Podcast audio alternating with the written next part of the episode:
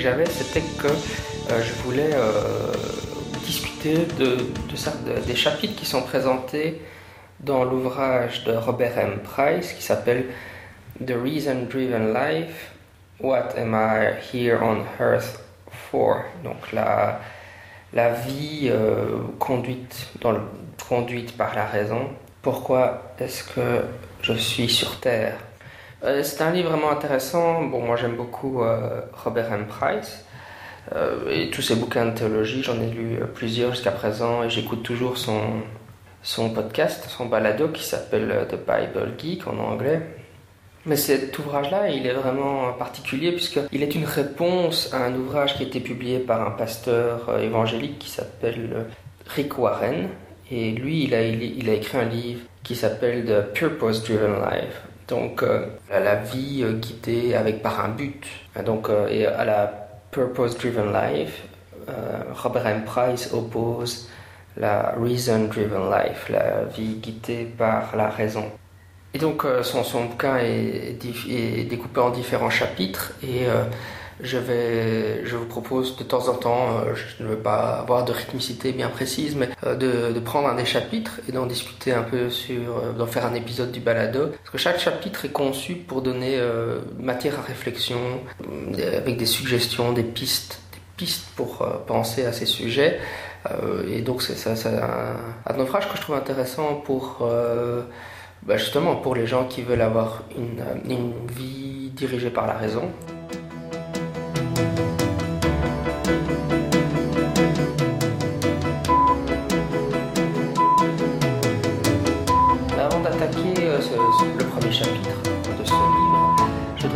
Un détour et parler un peu euh, à tout autre sujet. Par rapport à l'épisode que j'ai fait où j'ai interviewé un membre du, du mouvement Spirit francophone. Euh, j'ai eu un, feedback euh, d'Alan du podcast euh, Science, où il était un peu étonné euh, que j'ai interviewé un spirit. Et donc en discutant avec lui, je me suis rendu compte que j'avais pas vraiment expliqué euh, sur le balado comment j'envisageais de la question de l'interview, de, de, tenant et pourquoi. Et donc je, pense que ça vaut la peine qu'on en discute euh, un peu. Je crois que tous les tous les balados sceptiques se posent la question à un moment ou à un autre est-ce qu'on interviewe que des sceptiques ou non? Euh, Est-ce qu'on interviewe aussi d'autres, des gens qui défendent d'autres positions? Et euh, la, majorité des balados sceptiques répondent par, euh, par la négative, c'est-à-dire ils disent non, on va interviewer que des sceptiques. La raison étant principalement que bah, les sceptiques sont déjà une minorité et bon, les tenants, si on veut en entendre, on peut en entendre partout, dans les médias, etc. Donc euh, l'idée c'est que ben voilà, les, balados sceptiques sont justement l'opportunité d'entendre un autre son de cloche. Vous savez, c'est le fameux truc, point qui avait posé problème euh, avec Marcel Truzzi. Quelle place est-ce qu'on donne aux tenants euh, par rapport aux sceptiques dans la littérature sceptique? C'est un peu la même chose pour les balados. Une exception, c'était Righteous Indignation, qui est un balado anglais, où ils interviewent euh, régulièrement des tenants, des astrologues, enfin tout, tout y passe quoi. Et j'ai toujours bien apprécié ça. Donc, euh, moi, moi j'ai très rapidement, quand j'ai songé à ce balado, je me suis très rapidement dit oui, je vais interviewer des tenants si c'est possible. Je trouve que c'est juste bon, intéressant qu'ils nous donnent leur point de vue. Et puis, ça nous permet, évidemment, il faut sélectionner aussi que sont les intervenants, les tenants qui peuvent apporter de l'information intéressante. Par exemple, pour le, spiritisme, je pensais que c'était juste intéressant. On rencontre pas souvent des spirites, donc de voir un peu comment il allait présenter les choses et euh, nous donner un peu euh, des données euh, sociologiques. Quel est l'état du spiritisme à l'heure actuelle? Bon, évidemment, je comprends bien la, la remarque d'Alan, c'était que si on écoutait que cet épisode-là, effectivement, probablement que les gens pouvaient euh, avoir une, mauvaise impression de ma position sur le sujet. Je crois que c'est un peu, c'est vrai, mais je pense que c'est vrai aussi pour beaucoup d'épisodes. Si on prend un épisode et qu'on hors contexte et qu'on ne sait pas qui je suis, etc., c'est difficile de vraiment se représenter les choses. Euh, moi, j'ai tendance à travailler dans la durée, donc à, revenir sur les mêmes sujets encore et encore. Et donc, euh, cet épisode sur le spiritisme, il était dans la continuation de tous les épisodes que j'ai fait sur le paranormal et la parapsychologie. On a déjà discuté pas mal de la question des médiums. Bon, évidemment, il y a toujours la question est-ce qu'on adopte quel ton on adopte C'est pas évident. Je, je dis pas que j'étais été parfaite dans cette interview-là. C'est pas évident de savoir quelle, quelle est la, bonne attitude adoptée. Mais euh, évidemment, on pourrait dire que je pourrais adopter un style plus agressif. Mais euh, premièrement, je pense que les balados où les gens s'engueulent ne, ne, sont pas vraiment très agréables à écouter. Deuxièmement, si je suis agressif, les tenants refuseront encore plus de venir sur les le balado. Et j'en ai, j'ai régulièrement essayé d'en avoir. Et c'est pas facile et ils refusent souvent. Donc euh, jusqu'à présent, j'en, ai eu quelques-uns quand même, hein, qui sont des gens, disons, pas sceptiques, mais j'avais eu un protestant sur euh, le créationnisme, enfin il n'était pas créationniste lui-même, donc quelqu'un de, plutôt religieux. J'avais eu euh, un cryptozoologue, bon il était relativement critique mais il se revendiquait quand même de la cryptozoologie. J'avais aussi un, des, tenants de la parapsychologie du site euh, Psyland. Donc le spirit c'était pas le premier. Et euh, c'est pas le dernier d'ailleurs, puisque vous aurez bientôt sur le balado une interview que j'ai réalisée d'un membre de l'église israélienne. Mais bon, j'ai quand même contacté régulièrement des gens. J'aurais bien voulu avoir plus de, théologiens, par exemple. Mais euh, forcément, bon, quand ils voient que c'est un, podcast ou un balado sceptique et athée, beaucoup, beaucoup de gens refusent. Euh, donc, euh, je veux dire, si, en plus j'ai une réputation d'être agressif, ça ne facilitera pas les tenants de venir sur le balado. Et troisièmement, si j'ai une attitude agressive, cela renforce chez les tenants l'idée que les sceptiques sont des gens agressifs, avec lesquels il n'y a pas moyen de discuter. Encore une fois, bon, je, ça, je, me, suis souvent pris la tête avec des tenants sur Internet, sur des forums ou sur des mailing lists. comme tous les sceptiques, ça m'arrive. Moi, je pense qu'on peut essayer de faire sur le balado l'effort d'être cordial. Ma position a été euh, forgée par opposition à un balado qui s'appelle Skeptico, qui est un balado euh, consacré à la parapsychologie dans une perspective euh, tenante, parce que l'auteur du balado considère que les phénomènes paranormaux existent. Et alors il, il invite régulièrement des sceptiques, mais alors il a un style très agressif d'interview et c'est vrai que ça, en l'écoutant, que je me suis dit, bah, si je fais un, parce que j'avais commencé à l'écouter bien avant de commencer le balado scepticisme scientifique. Si je fais un balado, c'est pas ce qu'il faut faire parce que c'est franchement désagréable. Et euh, aussi, ce qui, il procède des choses comme par exemple, il, il fait des intros et des outros euh, très longues où, il critique la personne qui l'a interviewé alors que celle-ci ne peut plus répondre. Ou parfois il va jusqu'à couper des, tranches d'interview et puis il met une tranche d'interview et puis commente les tranches d'interview. Donc il critique ce que la, encore une fois, entre des morceaux de l'interview. Et tout ça, c'est des stratégies. Je me suis dit, oui, mais c'est déloyal, quoi. C'est pas une bonne attitude à avoir. Si, vous voulez, si on veut attaquer, il faut au moins que, la personne puisse répondre. Moi, j'ai décidé, en fait, en écoutant ce balado, euh, d'adopter une, attitude différente. Je me suis dit, soyons cordiaux. Euh, j'envoie mes questions, j'essaie d'envoyer en tout cas les lignes directrices des questions à l'avance et j'essaie de m'y tenir. Et puis, euh, je laisse la personne s'exprimer, elle, peut dire ce qu'elle veut. Et, euh, et je fais pas.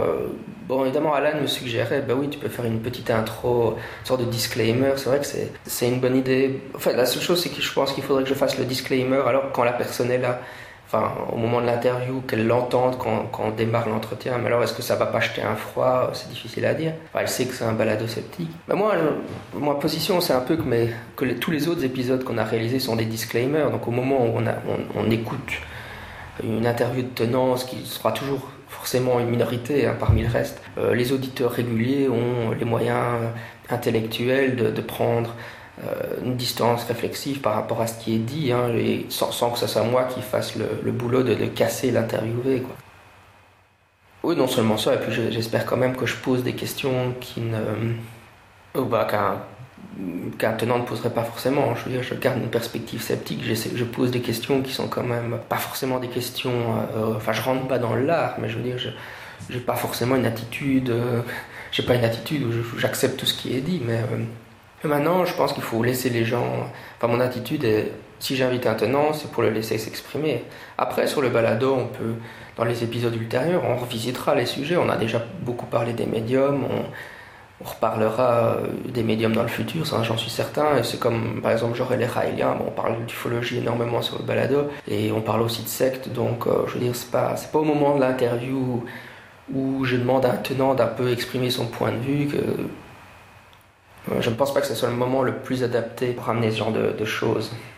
Oui, quant à l'idée qu'il faut faire un balado où on interviewerait que des sceptiques, zététiciens, rationalistes athées ou bright, etc., c'est effectivement un choix qui est fait par beaucoup de balados sceptiques, mais ce que je redoute un peu, bon, on a toutes les communautés, tous les mouvements ont, ce, risque-là, c'est qu'on devienne alors une chambre d'écho qui ne fait que prêcher à la chorale et euh, où on n'invite que des gens de la chorale. C'est quand même important, je pense, d'être, euh, de se confronter aux idées des autres. Par exemple, moi, quand je critique, euh, je sais pas, la parapsychologie, je présenterai pas les choses comme un, tenant le ferait. Et donc, si c'est important de temps en temps, pour éviter un argument d'épouvantail, simplement d'avoir un, tenant qui peut, qui, qui s'il ose venir sur un balado sceptique, vienne un peu nous dire, bah oui, moi, je pense comme ça. C'est comme ça que je raisonne à propos du sujet. Bon, enfin, ultimement, c'est mon option, donc j'espère que vous l'appréciez, mais euh, c'est un peu comme ça que je vois les choses. Je crois que c'est un peu, j'ai un petit côté euh, anthropologue ou sociologue, je pense que c'est intéressant d'aller se confronter, se mouiller un peu et voir ce que, ce que les tenants disent. Le mouvement sceptique contemporain, c'est pas, le but c'est pas qu'il fonctionne en autonomie de son côté, qu'il fasse ses petits machins, ses petits trucs. C'est, les sceptiques sont là pour, comment on dit, euh, pour engager hein, les, tenants. Euh, justement, c'est parce que la communauté scientifique a tendance à ne pas le faire, donc les sceptiques sont là. Ben, engager les tenants, ça veut dire dialoguer avec eux quand c'est possible, discuter. Bon, là, ça peut passer par une interview sur le balado.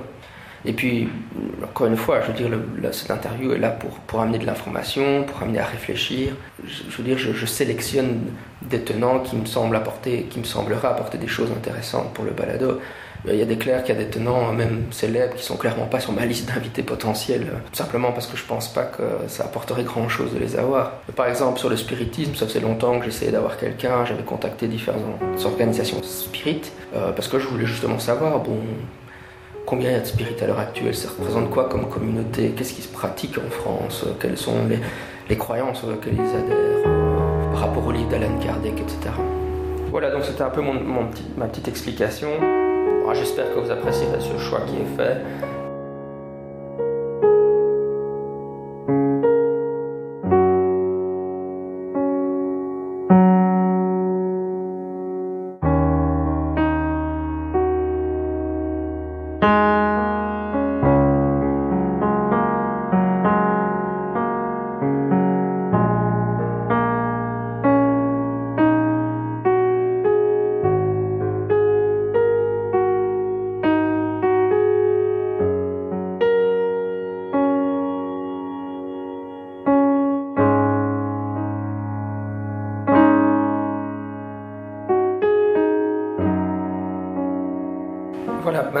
Passons au chapitre de Robert M. Price.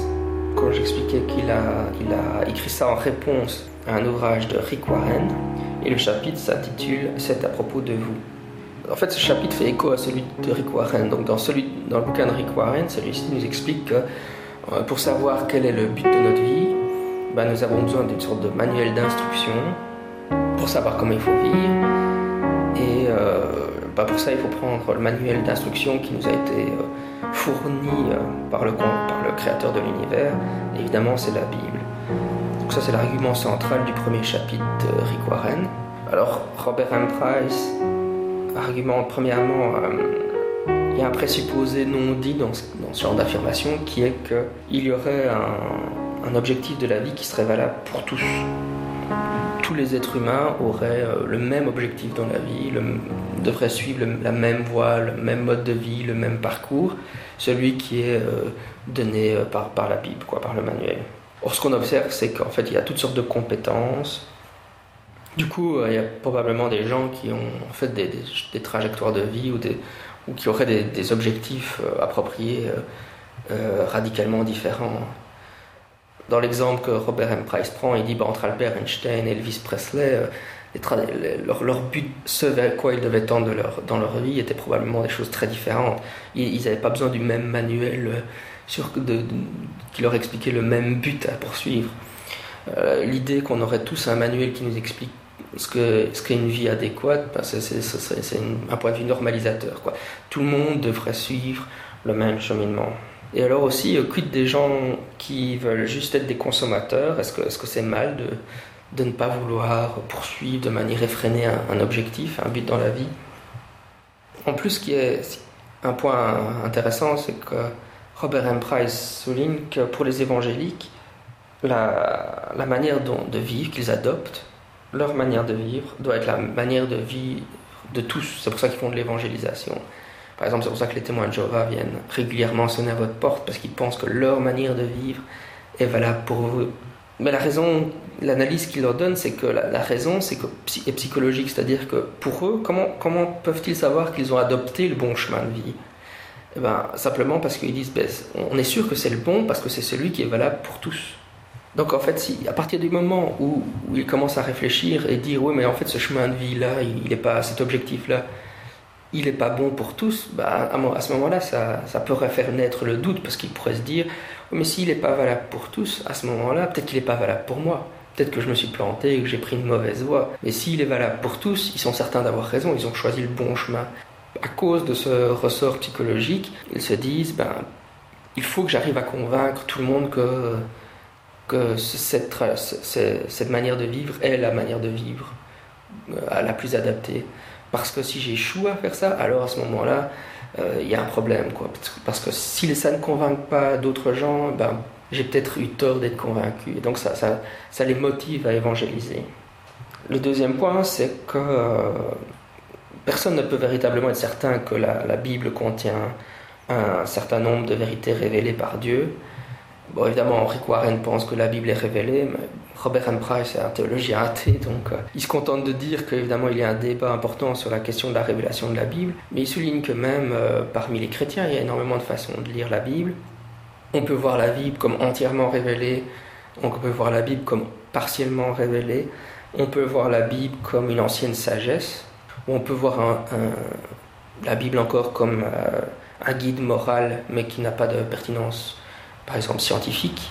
Et euh, dans toutes ces manières de lire la Bible qui sont proposées dans les dénominations euh, chrétiennes, comment, comment savoir laquelle est la bonne? À ce moment-là, il faut, il faut opérer un choix.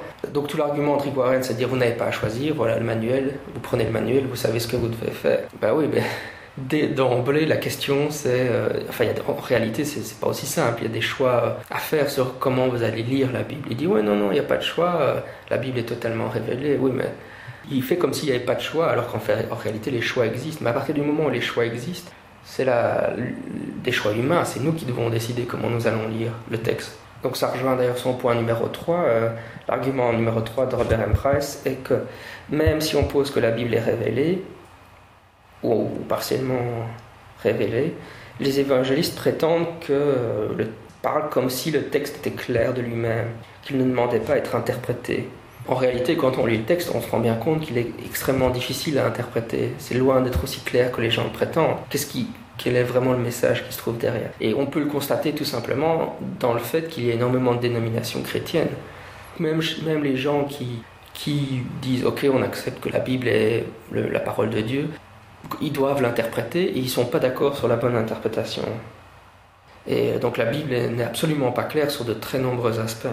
Du coup, ce qui se passe, c'est qu'un pasteur comme Rick Warren, un pasteur évangélique, il se prend pour un oracle, c'est-à-dire il dit Oh, moi je sais comment il faut lire la, Bible, il a une sorte d'inspiration biblique, et donc il va interpréter le texte biblique pour nous, et il, sait, sa lecture la, est la bonne lecture par, des, de manière inquestionnée. Quoi. il est évident que c'est la bonne lecture, puisque c'est sa lecture, mais ce que dit Robert M. Price, c'est que finalement, cette manière de faire, c'est que la Bible devient un ventriloque. C'est-à-dire, parce que Robert, euh, Rick Warren prend une cinquantaine, quand il cite des passages bibliques, il utilise une cinquantaine de, traductions différentes, y compris des traductions pas très rigoureuses. Donc, justement, ce qui montre bien qu'il recherche quelle Bible, quelle, quelle traduction lui, lui, permet de faire dire à la Bible ce qu'il veut qu'elle dise. Et à ce moment-là, la, Bible devient juste une sorte de. L'expression de M. Price devient juste un, marionnette ventriloquiste, c'est-à-dire que Rick Warren sait ce que la Bible est supposée vouloir dire, il a, son idée a priori, son idéologie évangélique, et puis après il cherche dans la Bible les passages, et dans, différentes traductions, etc., les passages euh, qui vont dans le sens de l'interprétation que lui veut défendre. Il ne s'intéresse pas à savoir ce que la Bible veut réellement dire. Le tout grand danger euh, de l'approche évangélique est que euh, le but de votre vie vous est alors imposé de l'extérieur. On a le manuel, on vous donne le manuel, et puis bon, on prétend que le manuel est clair, mais alors euh, en réalité quelqu'un l'interprète pour vous, vous dit ah, c'est comme ça que vous devez le comprendre. Et puis après, c'est un prêt à porter. Voilà. La manière dont vous devez vivre, euh, c'est ça, quoi, et pas autrement. Donc vous, vous adoptez un, mode de vie qui vous est imposé de l'extérieur. Mais évidemment, dans la Reason-Driven Life, donc la, vie euh, guidé par la, par la raison, Robert Hans Price dit ben non, faut pas. Enfin, je veux dire, c'est une recette qui mène vers le désastre d'accepter un, mode de vie qui vous est imposé d'extérieur. Vous devez découvrir le but de votre vie par vous-même. Vous devez regarder en vous-même euh, quel est, quel est euh, le but que vous souhaitez euh, poursuivre dans votre existence.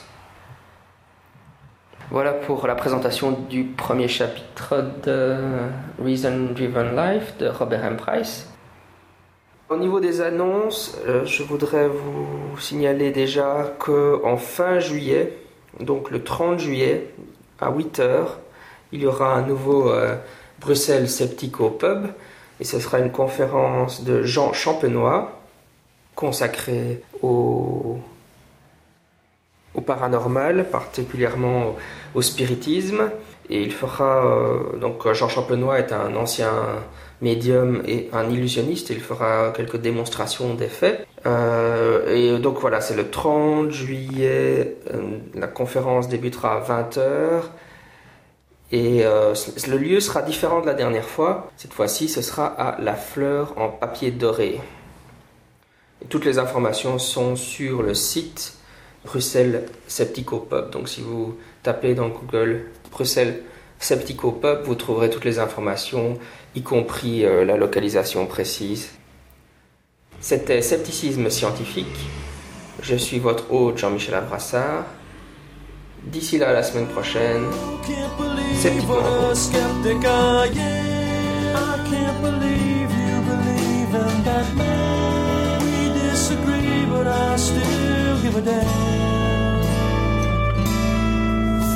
Your guru assures if you follow his regimen, you will become a most excellent specimen.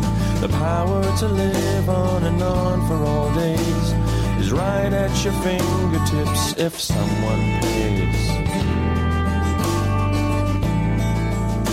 He says that his aura will keep you alive for three easy installments of 10.95. The device he uses sucks out the bad juices and leaves no bad bruises. It simply deduces the proper percentage of X in your brain. This miracle cure leaves no permanent pain. And still, you can't believe what a skeptic I am. I can't believe you believe in that plan. Disagree, but I still give a damn. Your astral projections are coming along. Your chakra and chi are both growing real strong. Your cold disappeared after just nine short days, all thanks to the words on the whole earth displays. Now, due to the juices and pills and the creams, your body's lost toxins, whatever that means. You've stopped eating all of that sinister food. Your dinner tastes awful, so it's gotta be good. Still, you can't believe what a skeptic I am. I can't believe you believe in that shell damn. The ramification of treatments from holy men leaves me slightly queasy deep down in the abdomen. Convinced that the lives that they lead need adjusting. They drive to the bookstore and blindly start trusting the miracles and cures all laid down in black ink. Never even bothering to stop and think.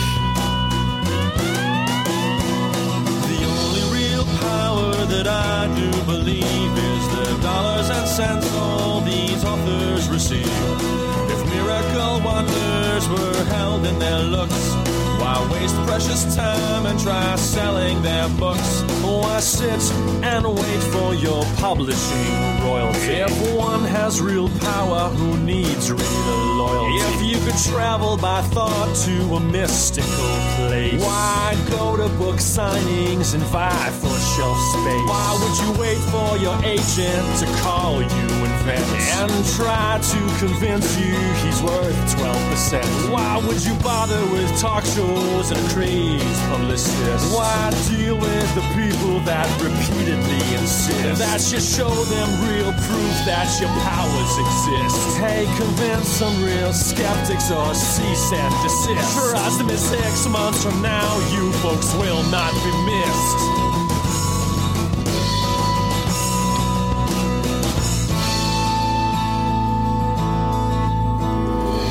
What is the moral that we all must learn? Especially those of us with money to burn. Before your eyes widen at the book on the shelf, think Is he helping you? Or is he helping himself?